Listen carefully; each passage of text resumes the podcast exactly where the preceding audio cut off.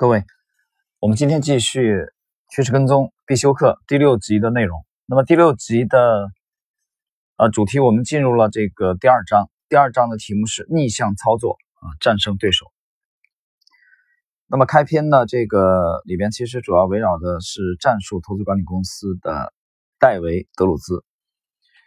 我们来看看具体的内容。作为一名趋势交易者，戴维·德鲁兹涉足交易。三十多年，与本书中提到的许多人一样，他不是一开始就拿着上百万资金去投资。在我们交谈的过程中，他很肯定我了解他的一个重要见解，这也许是他能够成功最主要的原因。他认为生活是不公平的，不可能每个人都成为赢家。事实上，市场就是由成功和失败者所组成的。德鲁斯有充分的证据证明，你的成功必定是以其他人的失败为代价。这这话听起来刺耳。但请保持你的判断力，这样的例子数不胜数。你有一个校友叫查理，他是当时大学兄弟会的成员。假设二十世纪七十年代，你在伊利诺伊大学香槟分校学习，这个哥们儿以两千美元起家，一年后这笔钱变成了五十万美元。查理似乎在交易方面非常擅长，而且无所畏惧。你是否会好奇他是如何做到的？大学毕业后，查理每周末还会回到学校去看望他的女朋友。他的口袋里总是装着大把的钞票，在大学酒吧里一轮接着一轮的请大家喝酒。兄弟会的哥们儿都很喜欢他。难道大家只对他花了多少钱来买桶装啤酒感兴趣吗？难道没有一个人想知道他是如何取得成功的？戴维·德鲁兹就很想知道他成功的方法。他对查理死缠烂打，并最终通过查理谋得了第一份工作。德鲁兹的暑假都献给了芝加哥商品交易所及如今的芝加哥商品交易所集团。他在一家经纪公司的研究部门实习，工作内容相当乏味，成堆的文件等待处理，而且跟底楼那些赚大钱的事情毫无关系。但是他对成功的强烈欲望使他坚持了下来。德鲁兹学的专业是计算机编程，这使得他有机会到经纪公司去验证自己的编程思路。他有个测试交易的思路：如果你总是在这个点买入，这个那个点卖出，会发生什么事情？很快。德鲁兹就开始利用暑假的时间，着手建立他的第一个趋势跟踪模型。他把这些模型称为系统。德鲁兹沉醉在自己的世界中，他很喜欢这种两耳不闻窗外事的生活。你能理解这种感受吗？他所获得的所有信息都是芝加哥商品交易所里的交易者口口相传的股市经验。那时的传闻都跟大周期，啊，the big cycle 有关系。人们谈论的话题就是四周的周期、六个月的周期等等。令人吃惊的是，四十年后的今天，在 CNBC 的屏幕和大大小小的互联网聊天室里，同样的话题还在继续。德鲁兹不久后就指出，周期是不存在的。那些在每日财经新闻中夸夸其谈的家伙和趋势预言家都是胡说八道。虽然德鲁兹认为不存在持续的周期，但他仍然不会对未来做出假设。他会倾听人们的观点，然后回应道：“我要对此进行验证。”看这是不是事实？就这样，他开始涉足交易系统的测试工作。测试一个交易系统意味着又一次建立买卖规则。一旦你建立了那种规则，你就要接受市场价格，无论是苹果电脑、白银、石油还是黄金。你要对这个市场进行测试，以便判断你的买卖规则是否能帮你赚钱。虽然德鲁兹很热爱这份与市场交易有关的工作，但为了保险起见，他还是去读了医学院。不过，德鲁兹会利用假期的时间到经纪公司打工。对他而言，医学很有趣，但市场才是能让他全身心沉醉其中的地方。德鲁兹并不是个有钱人，他唯一的资产是父亲给他那价值五千美元的股票。德鲁兹把这笔钱变现后存入了自己的户头。与此同时，经纪公司为他提供了一份全职工作，也就是说，他必须从医学院退学，全心的为经纪公司工作。公司为德鲁兹提供的启动资金是五万美元。这在二十世纪七十年代是很大一笔钱。一个有点喝高了的朋友告诉德鲁斯：“戴维，不要接受那份工作。你可以成为一个优秀的交易员，但如果你接受了这份工作，你永远都成不了伟大的交易员。你得有点积蓄应急，你没有闲钱可以拿去做交易。先完成医学院的学业，做一名医生，然后你才可能成为优秀的交易员。你觉得这些话有道理吗？或许刚开始看不出来。”但这却是德鲁斯听到的最明智的建议。多年来，德鲁斯看到许多人拿着自己的保命钱去交易，也就是说，他们会衡量这些钱对他们的价值。如可以买辆新车、买套西服或娶个妻子等，不会去遵守交易计划的严格规定。投资初期不要辞去你的全职工作，也是一个重要的成功箴言。请把这句话写下来，贴到你的书桌上。德鲁斯拿着五千美元开始了他的交易生涯。刚开始的成绩并不理想，他的户头一度只剩下一千五百美元。那时候，他的投资事业跌入了谷底。通过交易取得成功的想法开始淡出他的脑海。后来，德鲁兹收到经纪公司的一条信息：“你还没清盘呢。”德鲁兹回复道：“我已经退出了，我破产了。”经纪公司的答复是：“不是这样的，你还有一笔 GTC，啊，就是一个撤销前有效的订单，现在都涨停了。”于是，德鲁兹又回到了市场。显然，上帝不允许他放弃。德鲁兹对此坚信不疑。或许有时候你也会这么想：要是能再给我一次机会的话，当下一次机会真的降临时，你必须愿意重返市场，再玩一次。呃，那么这是开篇啊，介绍了这个德鲁兹。我们来看看这个后续的内容。下一节的内容是争当金融怪杰的开山弟子。亲自做过几次交易后，德鲁兹开始有点得心应手了，这也引起了其他医生的关注。一九八一年。德鲁兹创立了自己的第一支趋势跟踪基金，这仅仅是因为医院的其他医生也想试着做点交易。然而，德鲁兹已经开始厌倦忙乱到连正常的睡眠都无法保证的急诊室生活。他面临着事业发展方向的选择。他所热衷的是市场交易。他知道自己长期的事业方向在哪里。于是，在以个人投资者身份干了九年之后，德鲁兹终于在1991年辞去了医生的工作。虽然没有经过正规培训的德鲁兹有着不错的业绩，但他还是想找一位导师。德鲁兹读过《金融怪杰》这本书，他是埃德·斯科塔为偶像。斯科塔因为在二十世纪七十年代培养了很多一流的趋势交易者而闻名天下啊，这一点其实大家想一想，那个呃海归交易者啊，包括威廉·奥尼尔，嗯，包括这个理查德·维科夫啊，都是这么干的。这个在昨天的上一集当中，我曾经提到过这一点。就是有很多专业的人，一旦他的体系非常稳定的啊，可以每年这个稳定盈利的时候，实际上许多的啊大师他们都其实都在做提携后进的工作。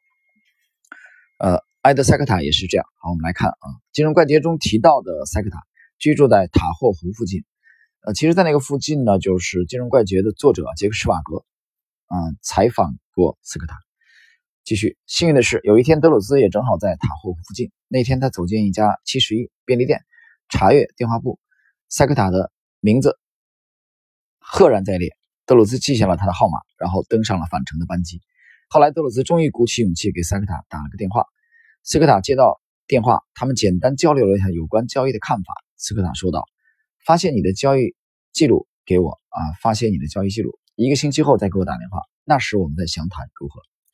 德鲁兹放下电话后，就开始 copy 交易图表。图表中记录了他买入和卖出的价位，以及他最初设置的止损点。他将这些图表用快递寄给了斯科塔。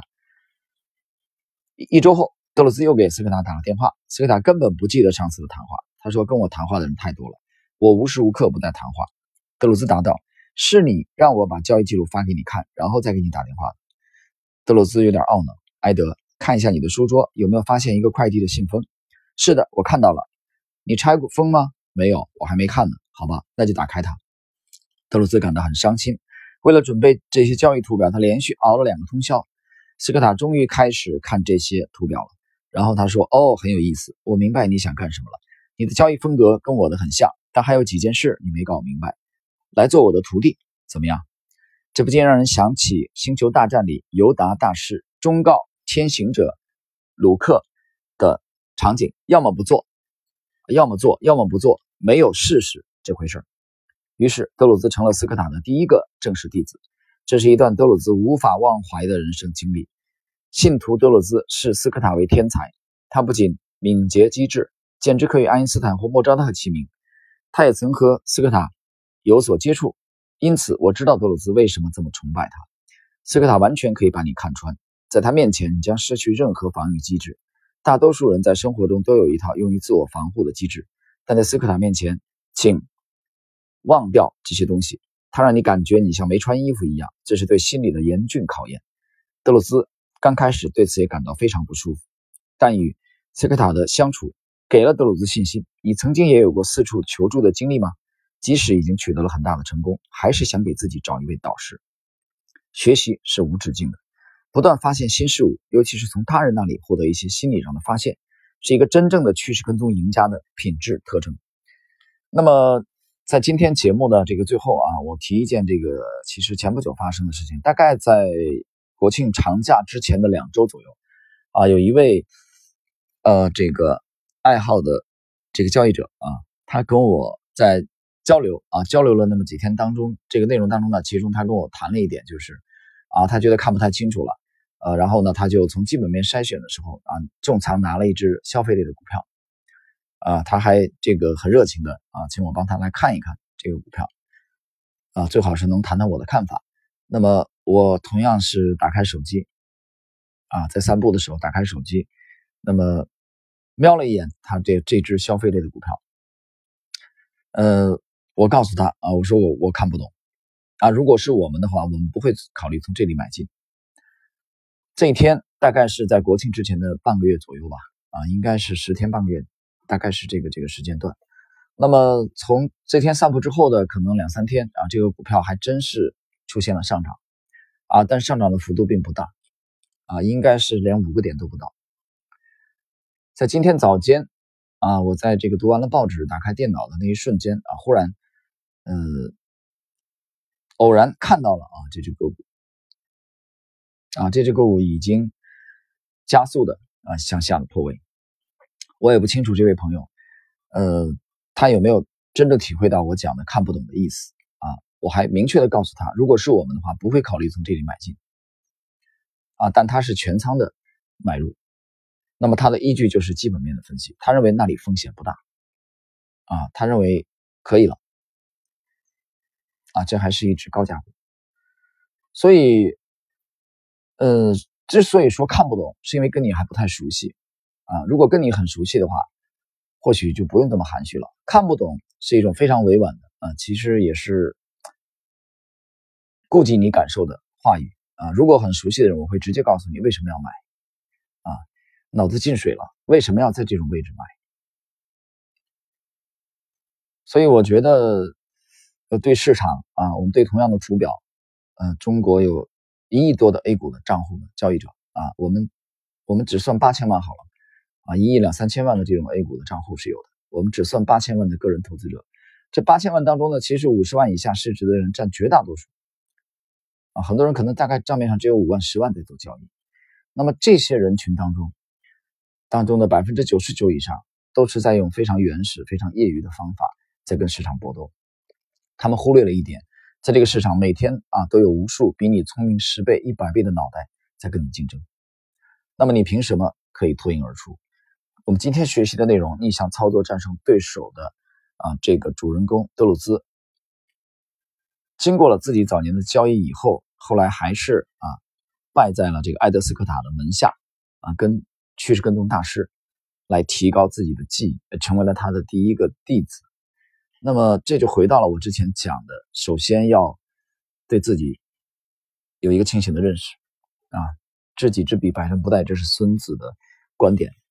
呃，但是对自己的清醒的认识呢，嗯，很多人其实并没有做到这一点，因为他每个人都有自己对市场的看法啊，都有你所谓的啊交易的想法思路，呃，但是意识到自己的不足，清醒的意识到自己的不足。是你想进步的啊，一个很重要的先决条件。好了，朋友们，我们今天的第六集啊，这个趋势跟踪的这个必修课第六集的内容就到这里啊。我们在下一集当中啊，将继续这个第二章啊内容的学习。那么下一集呢，涉及的内容是用逆向操作来战胜套期保值者啊。套期保值在期货上是一个非常呃经常用的啊技巧。好了，我们今天内容就到这里。